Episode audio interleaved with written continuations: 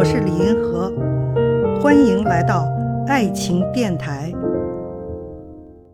有一位听众提了这么个问题啊，说为什么离婚的女性比离婚的男性要遭受更多的非议？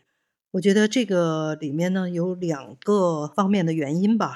首先就是男权社会，所有的观念啊都是向着男人的。比如说通奸，明明是两个人的错，可是女人呢往往受到更多的指责，受到更多的惩罚。古代要把那通奸的女人给沉塘，没听说要给男的沉塘啊。阿拉伯的那个石刑，就是说一个女的她要通奸了，要把她放在街角，路过的人拿石头把她打死，怎么就没说给男人处这个石头刑啊？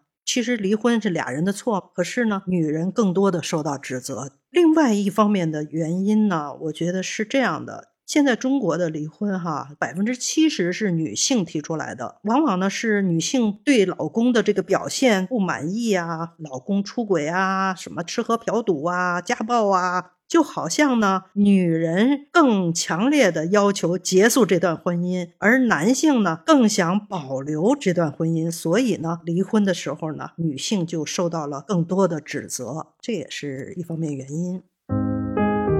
看见爱，感受爱，遇到爱，我是李银河，我们下期再见。